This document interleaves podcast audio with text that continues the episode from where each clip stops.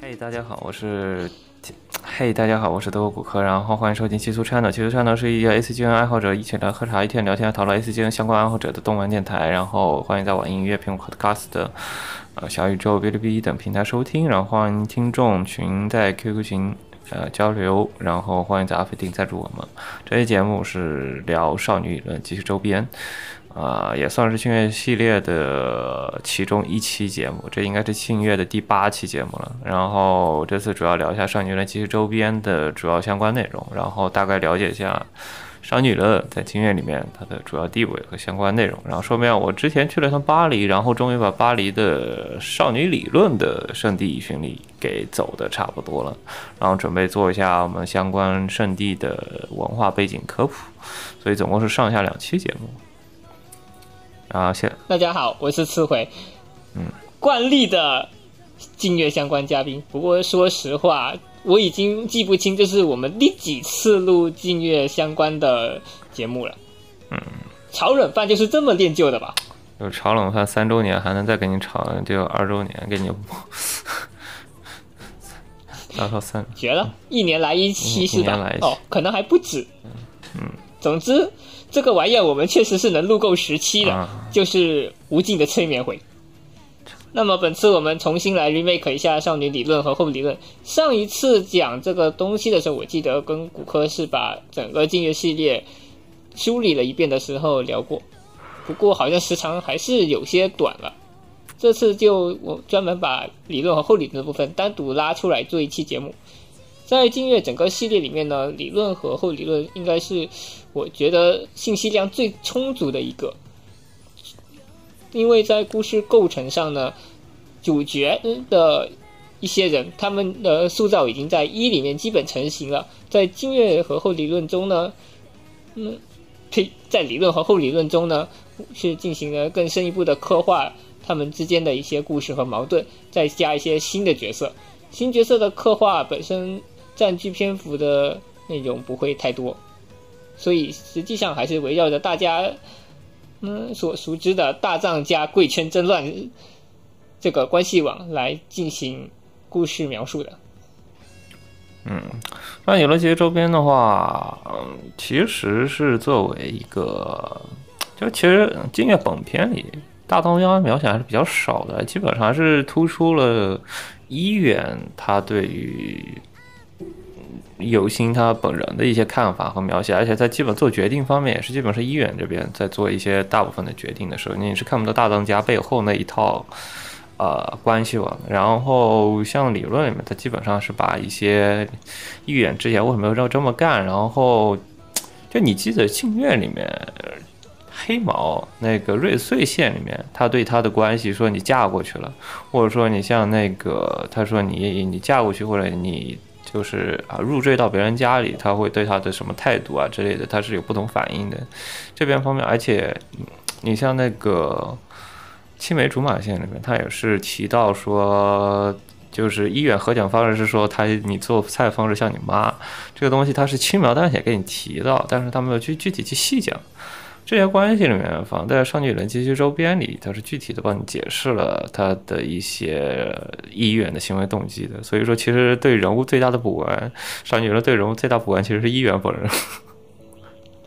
对，毕竟在一里面，就我们玩的汉境版里面，对医院最大的刻画，除了露娜线里面作为一个反派 BOSS。但是他完全没有交代说医院为什么要这么做，甚至给人的印象是非常差的。然后就只有一个愚人节的医院 After Story，就非常纯粹的 boss，对吧？那个是啊，愚人节 After Story，对，他是在那个啊 Abandoned Abandoned 里面，就是那个特点里附加的医院华丽的一天里面，叫 大唐医院的华丽一天里，他大概 对，所以我们对医院的印象就只有对如新的一个偏执的一个打压的一个态度，然后。这就是一个由心他一直在追梦，以及通过获得医院的承认来获得 F 开篇的一个故事。在一里面的话，我们给一人的印象实际上不是很好，直到理论彻底的把大藏家这一个矛盾纠纷，还有一些争权方面的事情给你铺开来讲之后，你才会发现医院他这一个实际上非常的可爱。主要扭曲到可爱的那一种。他以前是个比较纯粹的那种反派，然后他到少女论过后，他把这个人物整个深化了一下。他其实是把一些人物动机啊，他的为什么成长成这样子，以及他后来后来为什么会变成镜月二那个样子，他大概是承上启下给你铺垫了一下，然后整体人物更复杂、更丰满了一些，其实是这样子的。然后我们大概梳理一下《少女论》的整个故事的开头和几条线大概剧情吧。这样的话，其实大多数人都没有玩过《少女论》，但是虽然说《少女论》玩过的人都说好，但是大多数人基本上就玩过镜月过后，他就再没有玩过理论，一般是这个这样这个情况。毕竟理论它相当的长，而且虽然比起一作来说，我觉得是比较短了一点。但是一作它毕竟有四条线，理论它算上一些比较短的 bad end，然后加起来我感体感时间将是没有一作那么长的，但它信息量非常的大，所以这就导致我在打理论的时候，整一个花的时花时间去消化的过程会比镜月一要感觉更长一些。它几乎就没少女理论是一个几乎没有日常剧情的游戏。就是日日常剧情被压得非常的少，就根本上没有。因为你像《镜月》本片，其实还是整体故事镜头还是挺轻松的。你抛开一些关键的这个 CG 和一些啊剧情点、剧情分支点以外，整体剧情还是比较轻松的，偏向那种。啊，也不能说成萌拔，但是它整体故事剧情还是比较轻松啊，比较你玩起来还是不会压力特别大。你像整体理论，理论整体气氛就非常的压力，压力就很大，就是被前后复敌，然后再加上它的剧情，再加上它剧情又是一直都是跌宕起伏的，被人逼着往前走的情况，所以导致整个理论其实是没有什么日常剧情的，导致人家为了。填补这些日常剧情，还得再出一个少女论及其周边、少女论及其之后的周边来填补那些日常剧情，来日常发发糖之类的。嗯，我们先讲一下故事开端吧，要不你来讲故事开端？我想想看，因为理论和后理论，我也是很久没有再去复习了。我上一次打的时候还在读大学，现在我他妈都是出一年了啊！那我。简单讲一下故事开端，就是首先，它是接续了《镜月一》的 Bad End，就是尤星他在阴公馆里洗澡的时候被八千代嗯意外撞见了，然后性别暴露被赶出了阴公馆，之后又回到了医院身边当厨子，但是呢，在这个时候。他还是后被丢到了李小奈那边，就依旧是兄妹打包。不过在这一座里面，作为主角的李小奈，他的心境实际上是发生了变化的。于是他就想去巴黎留学。在这个时候，刘星就作为李小奈的仆从，跟着李小奈一起去了巴黎。当然，他们是瞒着医院整个活的。所以也就有点相当于离家出走的那种感觉。虽然这次暴露的特别的快，倒不如说他们什么时候觉得能瞒得过医院了。没有，这次就是直接，我记得那当时剧情就直接，你回家一看，什么医院待在家里，然后开门一看就是医院，然后就光速跑，这个基本上就然后就开始进主线了，基本没藏多久，上次还藏了快到结尾才开始有这些相关剧情，然后这次就是基本上开头就把你这个事情给暴露。对的，事实上，你想那呃去巴黎这件事情，医院是知道的，但是他把朝日给拐走了这件事情，医院闭着眼睛都知道。理解上，嗯，主主要是看他在哪的关系，因为当时这俩不住一起嘛，他不像当时像露娜一样，他是住一起的，这俩是不住一起的，所以说他还是找他本人在巴大巴黎这个地方找他本人，还是费了一点事情。对，然后实际上整个故事序章看起来就是由由心陪着李小奈到了菲利亚的巴黎分校，然后重新开始追梦的这么一个过程。不过这个序章其实非常的长，它中间还插开始插入本作的新的女主角，一个是艾特和梅丽尔。嗯，这样。艾特是巴黎的一个。贵族世家，然后梅丽尔是艾特的青梅竹马，也是他的专属女仆。啊，对。接着就是插入一些配角。莉莉安。基本。我想想。莉莉安，那个红毛。我我我。还有一个德国贵族。戴着一个帽子。对，还有一个德国妹。啊，戴着一个帽子。然后就是再插入一个神秘黑发男。嗯，就是后来我们非常绅士我们就知道他表这个人是大张俊我啊，他表哥，实际上就是刘星的表哥，堂哥还是表哥？还有俊我的弟堂哥吧？啊，堂哥吗？不知道，应该算堂，哎，表，应该是堂吧？堂啊，不知道，不管他了，我表堂不分。父的，对不起，我们就叫 o c a s 我也我也有点不太分，但我记得好像是同呃父系同族的，所以应该算堂啊，堂。然后就是俊我的同父异母的弟弟，嗯，安东尼，嗯，大概序章就先把这些人都给我们铺开讲了一遍，但是实际上，嗯，李想奈他来到巴黎学习的过程是不太顺利的，因为他巴黎本身也是一个非常排外的一个地方，就法国人本身他像也是有些排外的。这个古克你在那边旅游的时候有没有什么感受？能讲法语，你尽量讲法语。他会不会跟你讲英语？出出现了，出现了，多国语言的天才的上手。没有没有没有，我不会讲法语，我反而主要讲英语为主。但是他们，你能感受到他们可能比较偏好的讲法语。主要巴黎还算旅游城市，巴黎还算旅游城市，所以你在剧中，嗯，对。但是剧中其实是这样的，剧中具体气氛其实是有一点叙述型轨迹的，就是它开始的时候，无论是主体色调还是整体的气氛。都是渲染的，就是那种花之都巴黎，时尚之都，多么的美好，多么的璀璨。除了那一，除了那个把理想赖绊倒在地上那一段以外，剩下大多数情节其实描述的都非常的好。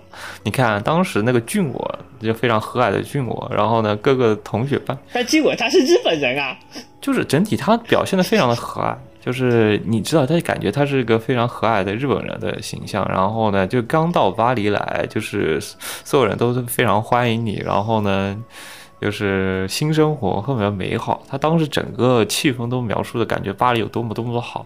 直到最后一幕出来的时候，其实就是整体的那种幽暗的气氛都没有出来。就是俊一远也没有找上来，俊我也没有亮明身份。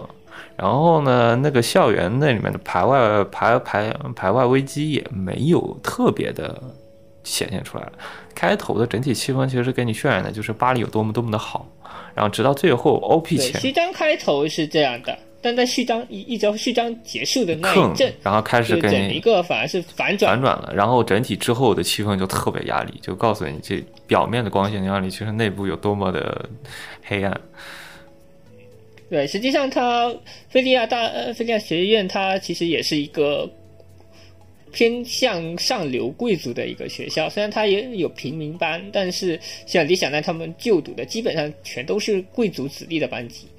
然后，其实在这里面，对法国妹就其他人对法呃，就法国妹对德国那边的德国妹的那个态度也不是特别的好。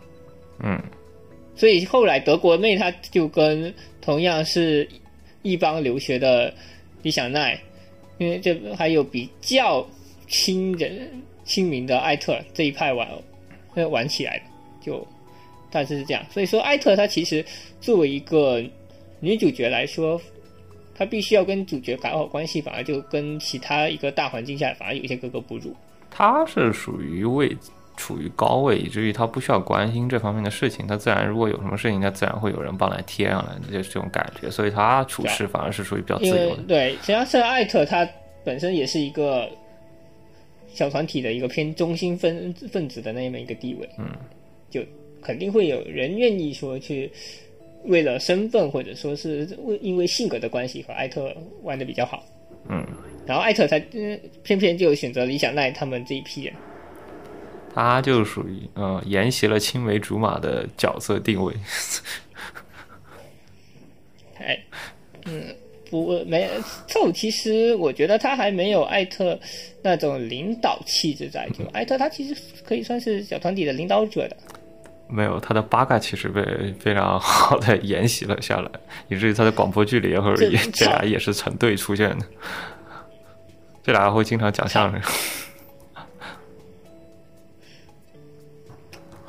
然后我们开头其实对，然后其实那个结尾。结尾是什么呢？我们刚刚讲了开头的那一部分，就是刚到巴黎来，什么都很好。然后，但实际上就是结尾是一个什么样剧情？结尾是，呃，阿萨希给李索呢送了一件衣服，但是他发现这个衣服不见了。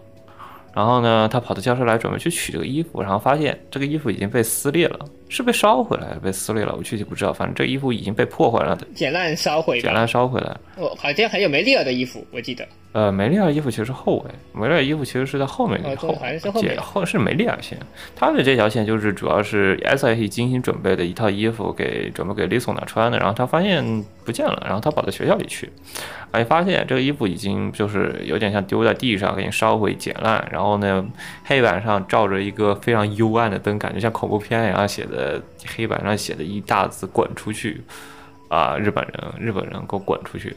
但意思就是盘花。然后当时 Liso 呢和阿萨希他们同时见到这个场面，整个你也知道，就是 Liso 呢本来就比较社恐，你再遇到这种场面，整个情绪就崩溃掉了。然后当时就有个那个经典 CG，就是。李总呢？阿萨希当时就决定说：“我一定要保护好李总呢。”然后就这个整个气氛已经奠定下来了，然后开始进入 OP。然后对，在这个部分一直到这个部分，整个序章才结束。当时这个序章真的持续了非常久。就是有的人这个游戏这个序章基本上你玩到一半才开始出来，一。基本上就觉得怎么还不出来，还没出来，然后他玩到一半才开始出这个序章部分。整个剧情基本上都是为了 Lisona 这一个线去，整个少女轮其实周边其实大部分内容其实是顺着 Lisona 这一条线去写的。我觉得剩下部分其实是做补充去给你补出来的，就是按优先级一个一个给你补出来这条线。像就你具体聊一下。其实。总共我们去讲一下，感觉其实跟大部分 Gal Game 的感觉都差不多。我们有一个 Main Heroine，一个主女主，然后再来就是对其他女主的刻画，然后他们这些嗯次要的线刻画偶尔也会写的特别好，然后后面就是陪衬，而且在金月这里面你就能感觉到非常的明显，不管是一还是二都嗯。或者是理论都是这样，就是 Main Hero 也就是露娜、理想奈，然后就是艾斯特。嗯，是这样。哎，不过那个我其实二我一直觉得比起艾斯特更像是才华，他本身作为一个 Main Hero。这一个游戏大概梳理一下有几个结局啊？一共三个正结局，一个是 Lisona 一个结局，这这个是主结局，然后两个副结局，一个是艾特的结局，一个是梅里鲁的一个结局。啊，这三个 bad end，因为今今月的 bad end 其实好像也不是特别的爆炸，没有什么说留学呃呃留学失败啊，或者是退学啊转呃血压这种东西在，嗯，就可能只是你找了一个不知道哪里蹦出来的人，然后就。嗯，搓个 CP，比如说德德国妹的那条线，其实被分到 bad end。然后另外一条线就是黑执事那种政治谍影差不多。另外一条线叫黑执事，三男狗鸡，那个游戏最有意思。那个其实也不能算那个两二女正义，两两男正一女。这呃，直接澡堂相见，操！啊，是吗？那条线不就是黑执事的那个结局吗？啊，反正总的，其实整条哦对，澡堂线是另外想起来了是对吧？那个黑执事那个跳跳楼，人家跳楼失败，然后呃呃其甚至其他两个人都被贬官了。是这样的。这里啊，主要的其实你认真分析一下，其实学员在这一个游戏里的部分是占少数的，主要还是处理家庭关系那部分，而且就连结局也是以处理家庭部分为主要矛盾点去安排结局的，无非就是你阿萨希去找谁结婚，或者说啊，唯一一个结局就是没结成婚。然后还有个结局，你要说真的正统结局嘛，他就是说，他说又跑跑回日本去跟露娜混去了，那个是算正统结局。你按静月历史来说的话，对，在静月的整个大历史观，它是沿着露娜线这一条走的。然后理论这一条，虽然在游戏中我们可以跟李想奈修成正果，但在他静月二那条线从静月二还有一些。补充来看，大致上就是 Luna 和李小奈达成了 PY 交易，李小奈嗯获得了朝日的使用权，就是按 Luna 的说法，就是我把我呃老婆借你用一用，然后就让朝日跟着李小奈去巴黎留学。接着发生了刚刚序章讲到的那些，或是一开始的不顺利和排斥，然后后面就。差呃差点校园霸凌啊，然后嗯接下来又被卷入大藏家的嗯权力争夺，最后呢就是平安无事的从李想奈那一条线的事事业线走了，就是只有李小奈完成了事业，但是他得了事业没了，老婆没了，老哥老公没了，不能叫老婆老公得了事业没了哥，然后老哥就。被露娜收回去了。嗯，是这样。大致上是这么一个流程。对。其实这条整个这不觉得太过分了吗？李想，那那到死都在被迫害。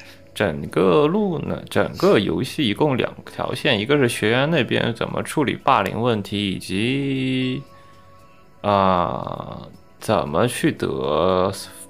大奖的一个这俩剧情，另外一条线就是另外一条主线就是处理大当家家庭关系的，所以说相对于那边，相对于静月那边，这边的剧情量其实是被倒本了的，因为你要处理两边的关系，两边关系要同时安排，所以说这边剧情其实是被倒本了，而且大当家那边关系还挺复杂。对，那么我们接下来来可以稍微讲一讲。大当家贵圈争乱关系，就说说大当家这个东西实在是太过离谱了。嗯，一共三个分家，一共生了七个孩子，然后最后剩了三个孩子，是这样吧？啊，第七个难道不是是到二才出现的吗？啊，对，总共六个，六个孩子。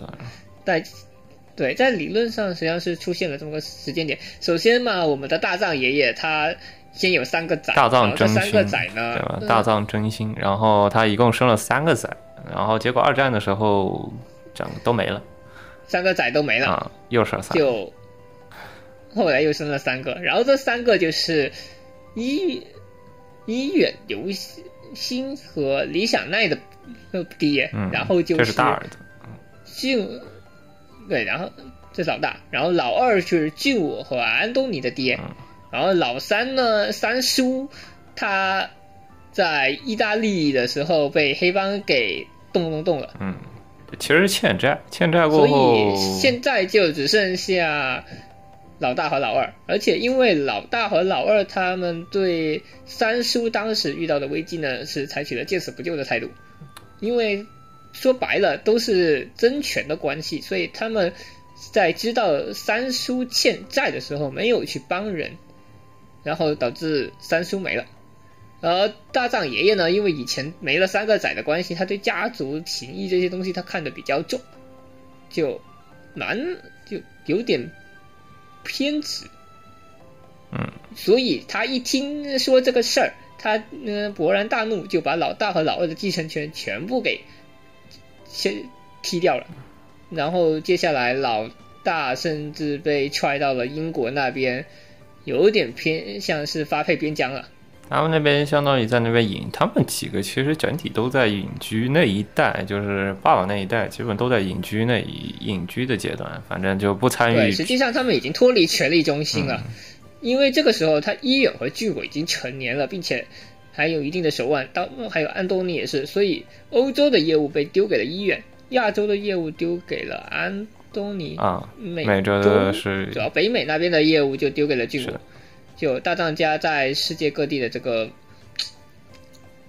嗯，财权力就这么分给了到了三个孙子身上，然后游心和理想奈的话，理想奈因为是长女，主要是她是长长，主要毕竟她比伊人小，然后游心的话是私生子的呃关系，所以没掺和这个事，所以游心从出生起就被。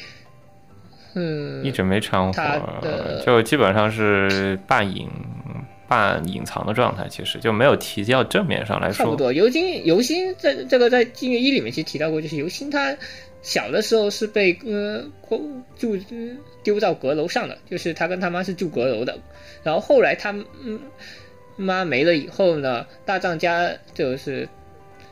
老大的正房就把游心丢到了世界各地的酒什么酒窖啊、农庄啊这些地方去，那反正想方设法的不让爷爷知道有还有这么个私生子的存在，然后游心也就因此在各地的打杂过程中学习了各种奇怪的技能。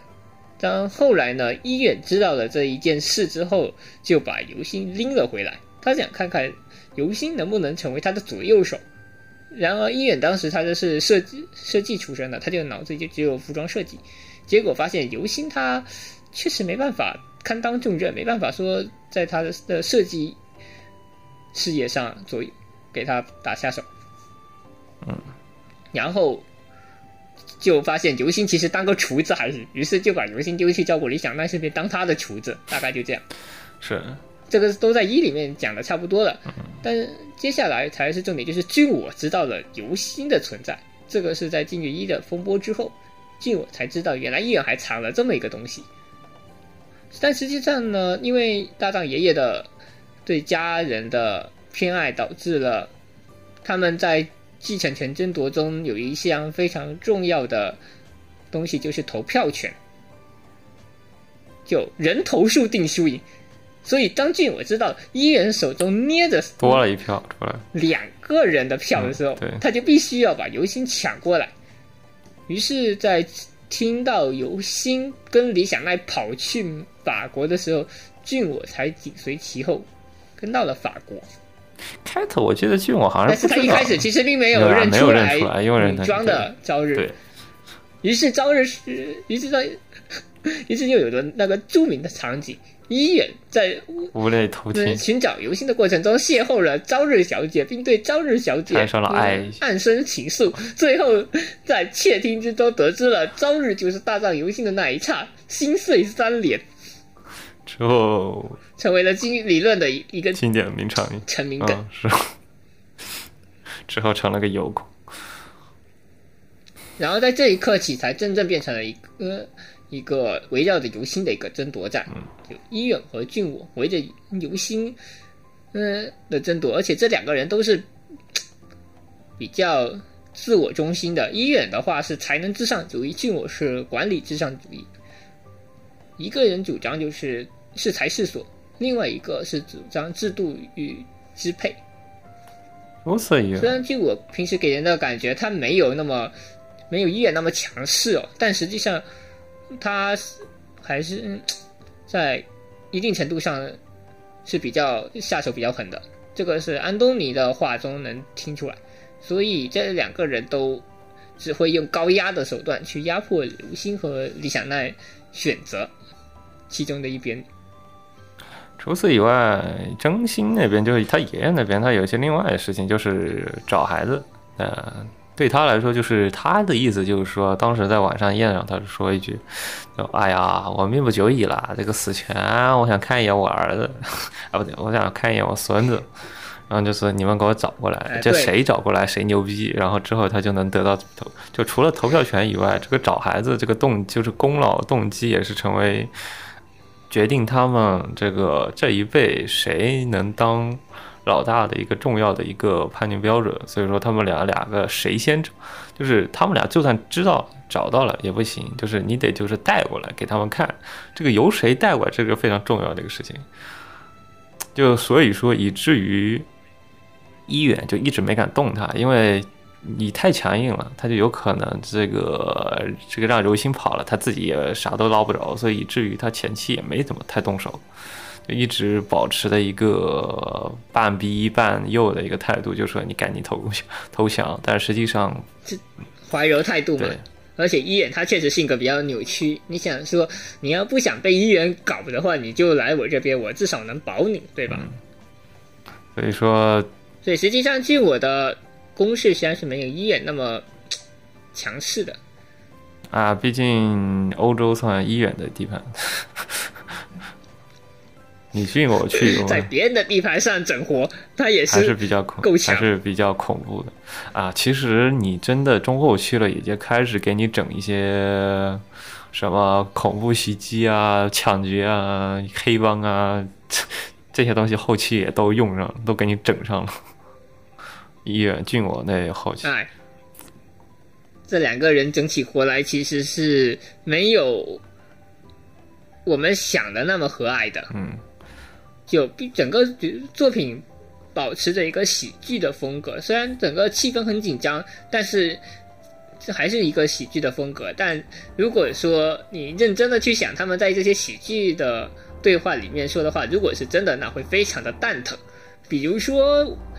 在《禁月二》附带的那个特点里面，这一帮人在聊天的时候，医院动不动的就给法国的军队呃司令那边打电话，你在搞什么？就如果你真的搞到军队下场的话，就确实有点离谱了。他当时的恐怖已经恐怖到以至于就是保镖公司都不敢给你保的那种程度，就是已经吸引到这种程度了。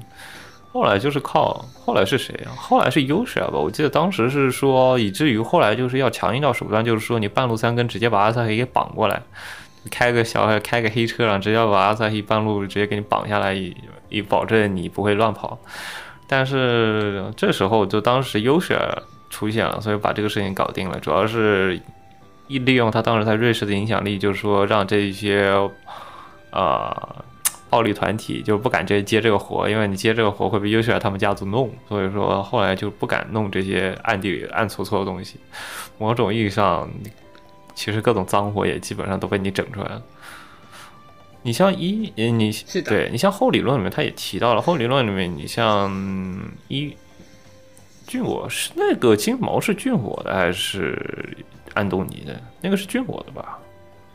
那个特工，嗯，还有后理论那个金毛特工。操，我有点没有印象了。他当时阿萨黑被带到比利时来，不是一个金毛带过来的吗？应该是安东安东尼的吗？我就记得他安东尼带着他们到比利时，有个小萝莉，有个小萝莉带着人来，有个小萝莉。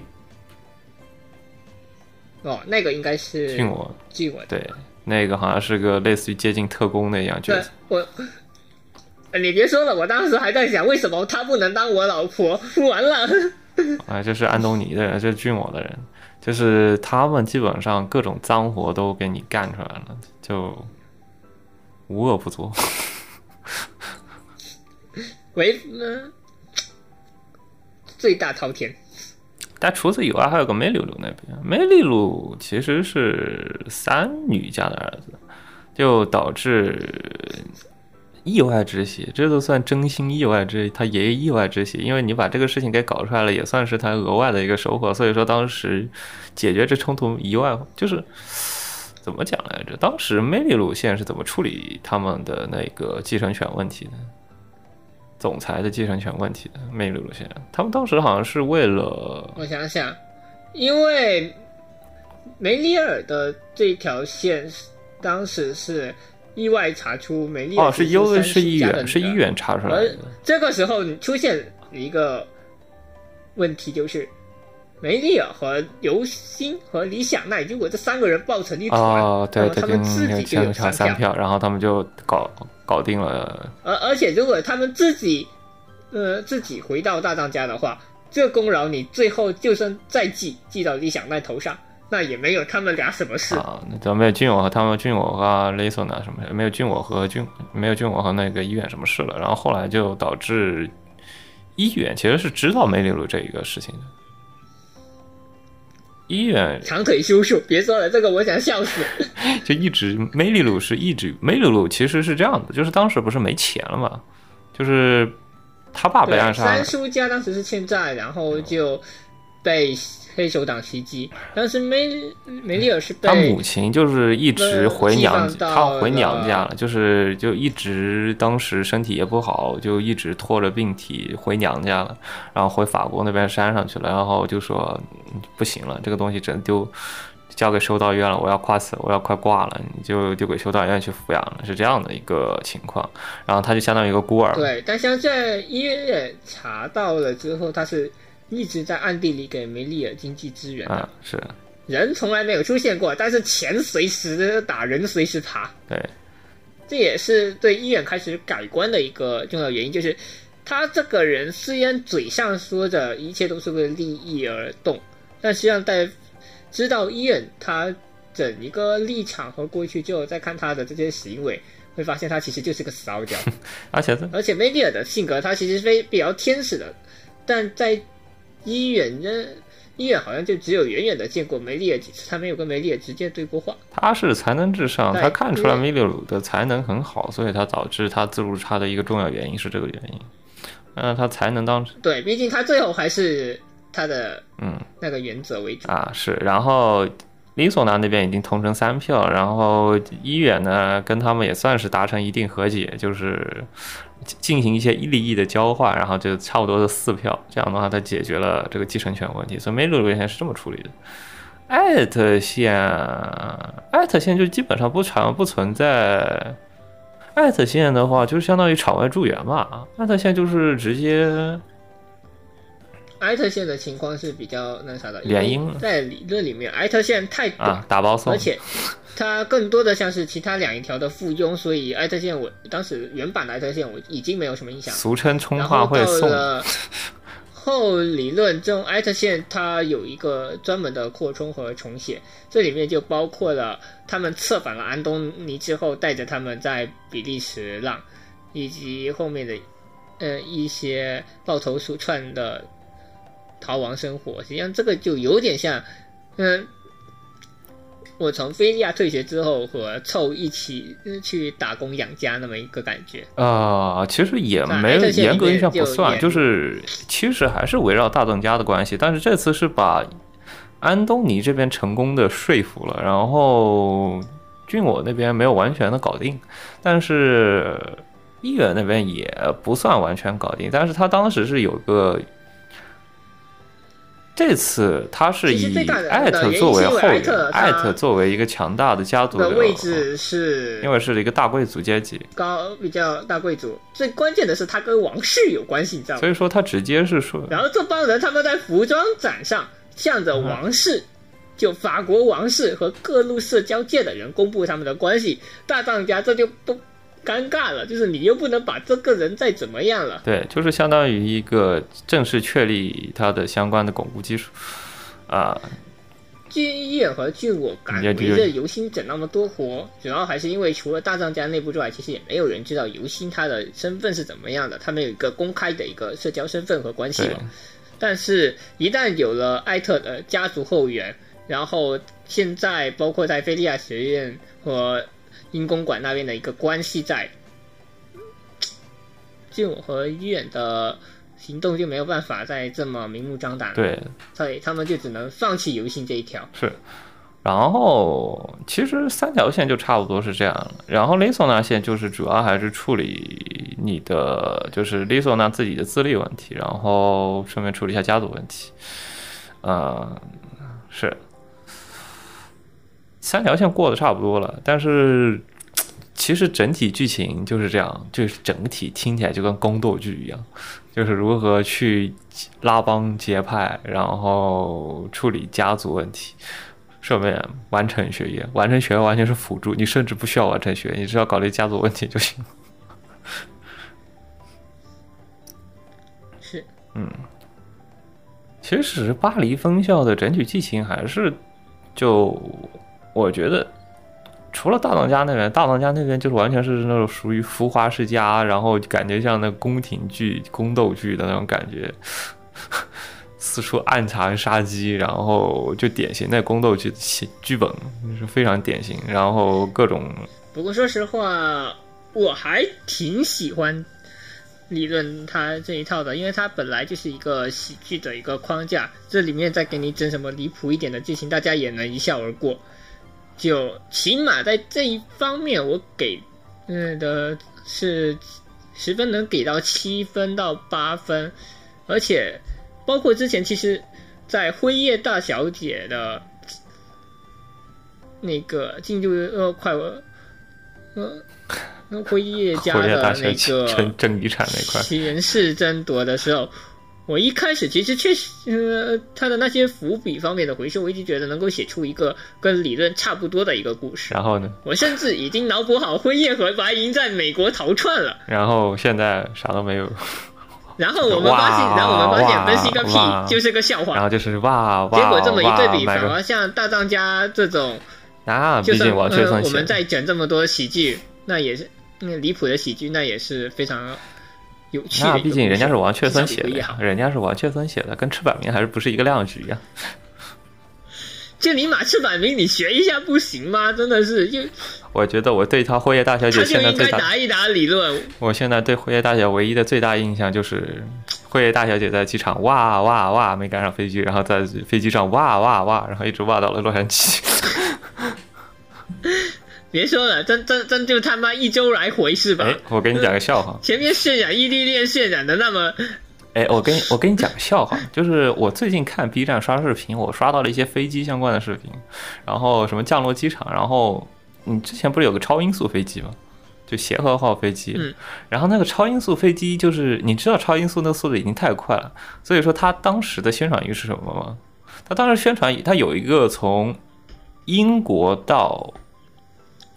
哎，从英国到香港的航班，然后他当时对这个香港套航班的超音速航班的宣传，也就是在飞机起飞之前就已经降落了。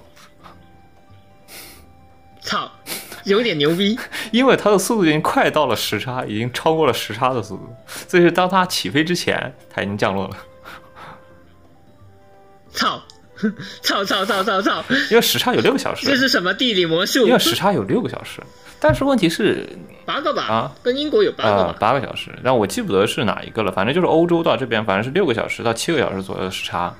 然后呢，我们一般我们的航一般的空，我们这种洲际航班客机大概是九个小时，但问题它的大概会 double，所以说就是它速度是 double 的，所以说它是你直接减半，三四个小时就到了。就说你还没起降呢，它已经到了。时间魔术很神奇吧？最近要整那个，最近英国那边的航空公司要买新的，就是又准备把那个空超音速飞机给整出来卖。操！之前协和号不是说亏本啊这些问题说不做了吗？现在他美国那边又准备订二十架超音速飞机拿来做客机使用。然后专门飞，他们之前的问题是在于，他们去飞如果大陆就是有大陆的地区的话，有陆陆地地区，它的那个大型噪音会导致地面的噪音过大，就是扰民。还有对机场要求会很高，就是你周围就是会有音爆啊之类，你会导致周围的机场全是噪音，然后噪音就特大了。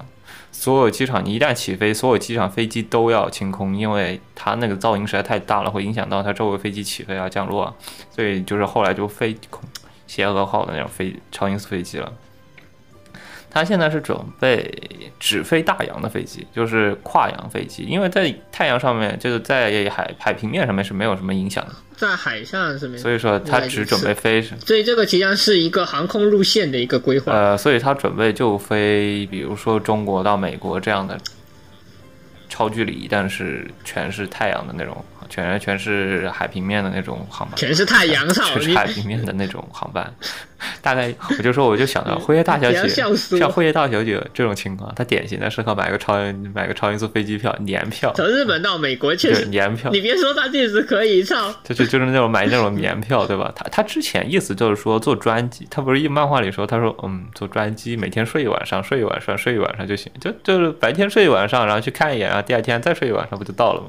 他们他的意思，我我觉得就挺挺离谱的。所以说他要是买那种超音速飞机呢，特别简单，这个坐三个小时就到了美国，然后再坐三个小时回来，就是你甚至还能赶上第第二天早上再上学。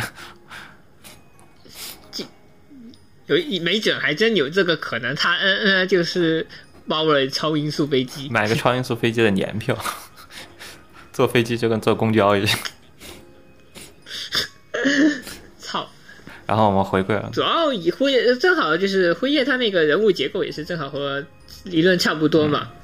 就一个是爷爷快嗝屁了，虽然金月这边没有嗝屁，然后就是老大、老二和老三的一个权力争夺，正正好在这边也可以对应一远金我和安东尼。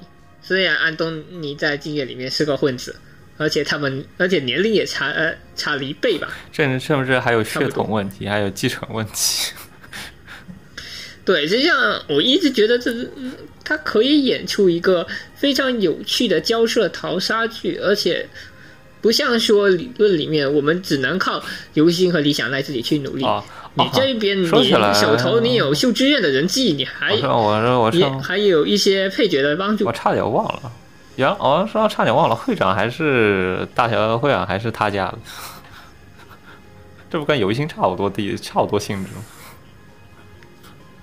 嗯，那还你说会长吗？会长家的话还不至于。会长家不就四公家女儿和出去自己 四公家女儿的吗？嗯，会会长没有啊？会长呃没有啊？会长家会长家其实就是他妈不是四公家，其实就是普。完了，我后面那完了，自打那一个那太过雪崩，我我往后的我就没看了。他妈真的是四公家的吗？他妈好像是四公家的，我只记得有，我只记得有谣言 P 图了。啊，我不知道哎，我也我也记不得。那应该是谣言 P 图了。知道。那个那应该是谣言 P 图吧？因为会长家他实际上是以前开的工厂。就开着工厂企业，然后后来被四公家的收购计划给弄没了。我不知我所以你本来还可，我我印象里我我我我印象里好像是四公家是四公家女儿直接私奔跟他跟他跟他一起。没有没有没有没有，那个是编的，是编的吗？那个是口胡啊，是吧？那那没事，那没事。我以为说这样的更离谱，有 这样这样就更离谱。那不啊，那不就更理论化了吗？这太理论了，我天，那太理论。好吧，我要绕。所以我其实本来，所以像我对理论它这一个继承权争夺的一个评价是觉得比较好高的。嗯，就起码呃比辉夜那对儿戏比起来，今夜这边虽然是喜剧，但是理论它的一个信息量，包括人员的一个动机以及彼此的一些行动都。已经是相当合理了，比较牛逼的，相当合理，就是没有什么重大的逻辑矛盾，除了最后一段那个李索李索娜那一段，李索娜最后那一段冒出来那一段他们母亲的那个态度改变以外，其他的大大部分的人物剧情还是符合逻辑，而且其实李索娜那一段嗯吻下告别还是真的挺啊。挺感人的那一段，真的是感觉我当时没有被人剧透，所以说我当时是自己玩的，我就感觉哇，真的要疯了。那一段就是已经被逼到死，逼到死胡同里了，就是不得不亚瑟黑不得不出走那一段，不得不说我得走了。那个走走之前先 kiss 一下，然后那我就真的要走了。然后离别之前，我想看一下樱花，哇，那段那真的是哦。他真的，我哭死那种感觉。然后接下来某个人抢走了理想奈全部的戏份，从此理论的媒体录音差点改名。就那段真的剧情安排真的很好，就是那一段人真的逼的太绝望了。那一段如果你在没有剧透情况下你去玩理论线的话，你如果他真的按一按一个 bad end 的话，他估计就在就那里按了。他那个地方真的非常的绝望。我觉得，如果他是出镜月和理论掺在一起出的话，他可以在静月的那个就静月里面露娜那边，你去安点额外的好感度，以至于他决定之后露娜出出现。如果你要把静月和理论放在一起出的话，比如说他静月 bad end 过后，他直接延伸出来一个理论线。然后你可以在 Luna 那一块，Luna 那一段剧情里，你可以安排一些额外的选项去保证它的好感度的计算。如果说你好感度不达到标准，或者说一些弃选项之导致它之后没有去巴黎的话，它可以完全走一个白单的线出来，那是真的纯白单的线。操，你当个人吧！啊操，那一段我是真的觉得要白蛋的，老天，那我真那真的我哭死了。一想，我虽然我也是有那么一种感觉，但是一想到他静月的整个风格和他安排结局的特点，我就觉得他应该还是有峰回路转。就是我没有想到他要怎么来个峰回路转的时候，啊啊，就他出现，那位大人他出现了，啊，这样。那一段主要前面实在太压抑了，前面基本上把所有的路全部给你封死，就举物举足无亲的那种状态。然后当时是对，当时是把阿塞希的那个坚决的那个态度，以及对于那个整体的绝望态度，就是当时连樱花都看不到的时候，那个那个事情是真的绝望，就是走之前还不让我看一眼樱花。那个说起来，谷歌去巴黎圣地巡礼的时候，那里有樱花吗？没有，我感觉我实际去了那个公园，我发现那里好像没有种樱花树，那里好像主要是以绿树为主，没有樱花树。啊，是这样。但是四月份，四月份是四月份还是樱花季节吗？应该不是了吧？四月份、三月份才是樱花季节吧？那个是日本的天气啊。跟跟欧洲应该也是冷一点，因为我在米兰，我在米兰也是三月份开的樱花，三月份已经开始在默默了了。然后四月份我实际去复活节去那边的时候，其实应该该谢的已经谢的差不多了。你你真的要去，估计要三二三月份比较冷的时候去才能看到，而且那边好像不太兴种樱花树。原来如此，真相是露娜自己嗯背了一株樱花树过来插到地上，太搞笑了，妈的，那太搞笑了！我操，你要是我的是明墙顶，怎么能没有樱花？我看我扛一株过去，我操，我操，那太太搞笑了！我天，半夜三更扛，半夜三更露娜爬着樱花树，使劲在那块挖坑，然后把这个樱花树一种，然后把那块摆半天，然后趁他们要哭死的时候钻出来。我天，那你活生生把一个多么感动的场景变得如此之搞笑！我天。你之前对之前我们那个待机画面不是做了一个 Lico Lilu 那个的吗？就是那个马上就要开店的，我觉得完全可以再把那个改一下，改成呃呃 Q 版露娜扛着一株樱花树。我操，你你做个人吧，你做个人不也挺好的吗？做个人吧，我操，扛个半夜三更扛个樱花，半夜三更扛个樱花树在那块挖坑，我操，马上就要我登场了。我操！你操！我不应该是什么？应该是把一块布把那棵树的樱花给遮住，然后半夜三更挖坑把那个埋下来，然后趁他们一直在那块蹲点，就是一个大冬天那块蹲点，然后蹲了半天，他们终于出现，然后把这个树树块一接，然后把音乐一放，就扛个 BGM 把音乐一放，扛个音响出现了。露娜什么？音公管其他人扛着音箱蹲在后面，就是露娜扛着个音箱出现了。哎，可以话说，我终于轮到我出手。不，这个时候应该是凑扛音箱比较好，凑力气比较大。扛着音箱出现的女人，你做个人吗？跟一眼差不多，一眼也是自带 BGM 的男人呐。主要是哎。妈耶！什么时候能磕一下露娜成一月？我觉得好像这俩也挺天造地设的。不行，我开始魔教了。主要是一月嘛，他本来就是那个搞笑的人设。你这个大的露娜呢，本来是多么不搞笑的一个人设，被你硬生生整成一个搞笑角色。邪教就是如此。OK，其实巴黎，巴黎总校的设定还挺牛逼的，就是他几乎是把近月的那个日本分校的大概设定都搬过来了，像服装设计科，然后像沙龙设定，基本都搬的差不多了。反而近月二没有继继承，近月二直接把沙龙的设定给删了，就他们就没有在沙龙里喝过茶。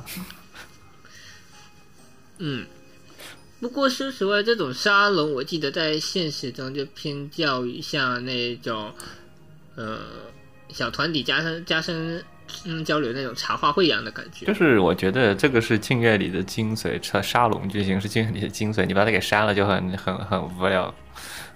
哦，不对，他们的沙龙是不是改到了？也不算，改到了那个大厦楼顶那一块。对，嗯。嗯，大厦楼顶，主要是学校没有原本他们是在学校环境，学校没上。金月二那分明就是天天出沙楼，才华才华的大厦你，天天就挨对嘛？那个大厦就才华的后宫，然后呢，天天挨个房间来挨个串。对，你在学校里的话，大家也就只有在学校里的时间可以吃饭喝茶，然后聊天，然后放学了就要各回各家嘛。但是，嗯，在金二里反而变成了我们上学的时候可能不在一块，但我们放学回来了，楼上楼下就串门了啊。这个这这个情况，所以金二它这个情况也挺好。印象我印象里就是对学校里的刻画反而不算多了，那个变变得反而是在大厦中的日常变多。那个就算蒙熊，那个算日本人定义下的蒙熊，就是高级别墅、高级公寓、高级公寓是吧？嗯，是。就是海苔男妈妈天天住的那种地方。操！嗯，操，那是有点过分哦。呃，这个这个女人是有多爱钱？那我们回过头来讲一下静月的这个学校背景吧。静月学校其实还是按照典型的服装设计科的该怎么来怎么来，其实是承袭了静月本片的一些设定。没有做过多的扩展，因为基本上纸样啊一些地方，他们基本上还是照样照。因为本身理论里面服装设计的部分不是特别的多，所以这一方面涉及像涉涉及的部分，其实也就基础的那些部分就没有讲的太多，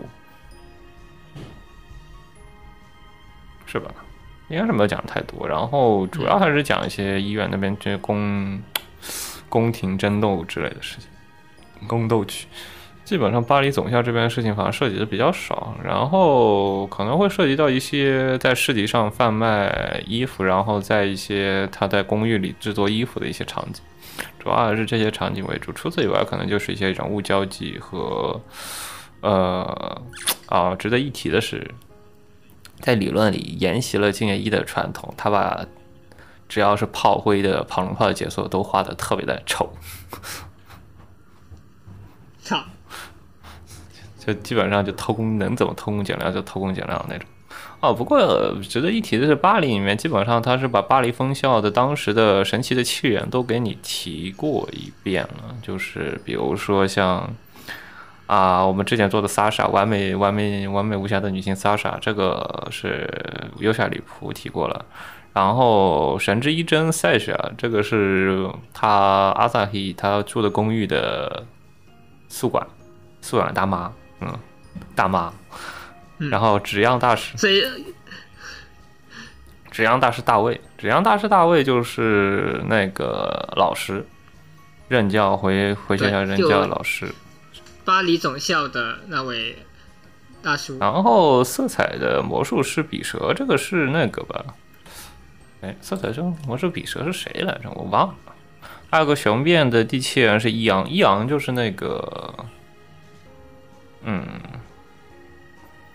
拉弗雷我是知道，狂信徒拉弗雷是那个《金元二》里的那个学校，然后白银的楼克是阿尔塔，那个就是那个白毛，嗯，那个在群，那个彩啊，那个金元二点二，然后领导者 John 这个也不用说了，这个雄辩的第七人伊昂和比蛇我记不得了，但是他们基本上是都在金元二里该提的都提了。而且基本上都出场，剩下的应该在零里面啊，对，零里面出现过，是他们基本上是把这个补全了，所以说整体还是都被你提了一遍。反正就是天天你就门口扫地僧，就是传说中七人为其中一人，他们的经典设定。然后剩下大概就是整个少女理论的两个主题，一个是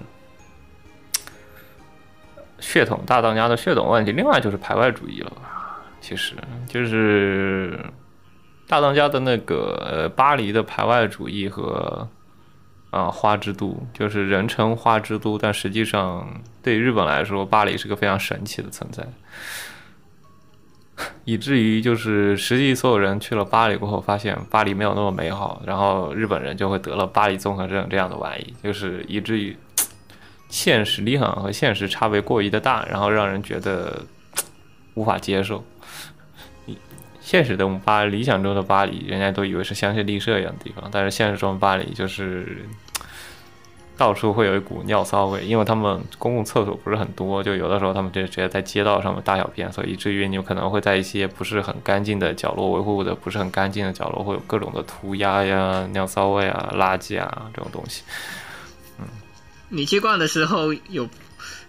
专门去留意这些地方吗？哦，走的还算比较的，就还好吧。我感觉最近比我之前来的要稍微好一点了，但其实没有那么的好。但是其实维护的已经比以前好了。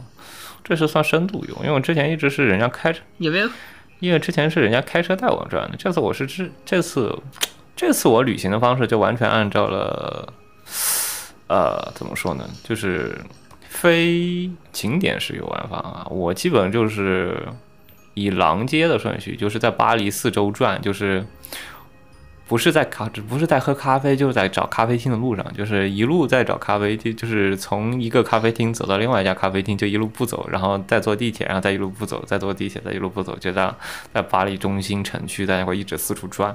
我也没去什么博物馆之类。你有问题？我没有，就是相当于我有半天时间转博物馆，然后剩下半天时间就在转，就在各个咖啡厅里转来转去的。然后就走街上，就在街上步行，就不走的那种步行的感觉。我也没有特地去看一些就是景点，更多的是去逛街景啊之类。啊，我觉得还是比以前稍微好一点。估计要办奥运会了，所以他就维护的尽量的把巴黎维护的稍微好一点。二零二四年要办奥运会了，原来如此，马上又要办奥运会。二零二四，哎，好快。二零二四年冬季奥运会吗？哦，我们聊一下，我们聊是你的圣地巡礼我们我们聊一下片嘛。我们不是刚刚玩 Part One？没有，我们还在聊一下那个嘛，就是再聊一下背景设定。我们聊一下一些我们从设定集里刨出来的一些内容。之前买了一下少少女的设，我已经快忘了我们的设定集。我们可以聊一下。然后主要其实是几个他们对于服装设计的一些点。就是首先少女一轮机器周边这个标题是不是很多人已经吐槽了半天，就是完全不知道这个标题是怎么取出来的。其实他当初他们东之助给东之助给王，因为脚本一共有俩，一个是东之助，一个是王雀村这俩主笔。然后东之助起了好几个标题，就给王雀村，但王雀村看了半天，嗯，不行，不太行啊。想一想，看了一眼 OST。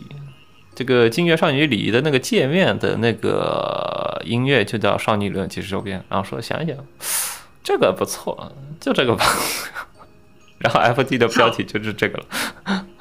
哎，你跟你好，你你们好随便啊！他他他挑了几个，感觉都不太满意。嗯，想一想，看一下 O S T 这个这个标题，我感觉不错呀，就这个吧。然后上然后少女的这些周边就是这样的出来的。然后奥特曼，哦。什么？autom automatic 理论，所能说汉，这这个就是一嘛。然后他们之后出的 FD 就直接非常随性，就是 总能阿多的说汉 之后的周边，再给你加了一个之后，大概基本上就是这样。啊，人接周边，对，嗯，当时其实 Lisa 呢本身这个角色其实是后加的。就是完全是，纯粹是零苹果。一作里面就是个被迫害的公对，就是他其实是没有多大戏份，而且这个本身这个人其实是在原剧本里是没有涉及到这个角色的，是林苹果说纯粹个人喜好加个妹妹吧，然后嗯那行吧加吧，把他加进去了，然后发现很多人都对这个角色非常的好评，所以他决定把这个角色单独出个 FD 出来。但当时刚发完的时候，就很多人已经反映说，能不能出 FD，能不能出这个角色的线，然后他们基本上就开始把这个立项给开始立了。然后就是当时东之助是这样的，就是王雀村还没啊，不是东之助还没开始写的时候。王雀村咔咔咔的把少女理论的这一些什么大当家的设定啊、欺人的设定啊，咔咔咔的全给你整出来，然后丢给你写吧。设写吧，就还没开始立项呢，那设定搞完了，你赶紧写吧。那各种设定已经给你补完了，你可以写了，就是这样的。写完再说。先，这设定已经补完了，就等你写了，对吧？只要你还没开始动笔呢，设定已经帮你补完了，就各种设定非常顺利就给你出出来了。因为当时是没有多想，他当时镜月刚发售的时候，他是没想到有这么的火的，啊以至于各种东西没有，其实没有做太大的计划。然后后来发现爆火，然后。这个冷饭是个好，发现这个是个很好炒的冷饭，然后开始继续出剩下的一系列内容，所以说各种设定就开始一点点。当时牛逼哄哄写了一堆名词，当时没有特别的详细去解释，然后现在后来就开始在少女理论把这些东西给你解释清楚了，这样的。然后然后没有想到这一炒就炒了，嗯，从二十从十周年炒到二十周年的一部作品。然后还有一个比较有意思的点，就是他们当时讨论他们一堆服装设计里，你他们最喜欢哪个服装设计？据林平广所说，他是最喜欢呃李索娜的设计，因为李索娜设计当时他是很注重了他当时的那个意象，就是蝴蝶的那个意象，所以说。他当时那个意象就是，他一共有两个 CG，一个是阿萨克抱着雷索娜的一个 CG，一个是雷索娜站起来的一个 CG，两个大 CG。然后他当时设计意图就是说，这个 CG 如果你在抱起来的时候，他的那个，因为他抱起来人是平躺的，所以说他那个蝴背后有两个蝴蝶的翅膀，啊它是直接绽放出来的效果，所以说你能看到蝴蝶翅膀绽放出来的那种效果，如果抱起来的话。当它放到地下的时候呢，它就是一个蝴蝶自然垂落的一个裙装的一个效果，它是这样，当时这样设计，它特别比它林品广本人是比较喜欢这一套设计。然后还有什么？我想想看啊，啊，除此以外，少女理论比较有，嗯，少女理论比较有意思的地方是，王雀松当时写这条线的时候，他特地找了在巴黎留学了、当生活一段时间，让他去做了一些参考和影视。做了一些参考和问答，所以说他对整体的巴黎的一个街景和描述啊，还有一些整体的气氛上的描写，还是还原的比较的好的。所以说，作为一个异国风景片，我觉得就是很少人这么详细的去描述一个在黄油里面描述一个异国地方、异国异国风情。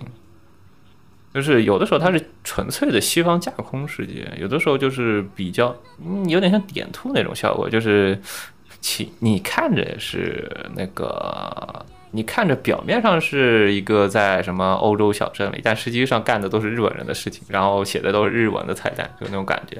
但实际上在少女理论里，各个方面的描写，它其实是做的还算比较到位的。嗯，像一些狼界的生活的风景啊，像一些整体的生活习惯方面，它做的相对还是比较完整的。相对一般的黄油来说，这方面的处理还是比较细致的。王雪松在这方面还是比较上心的，所以是这样。嗯，这些背景设定方面的事情。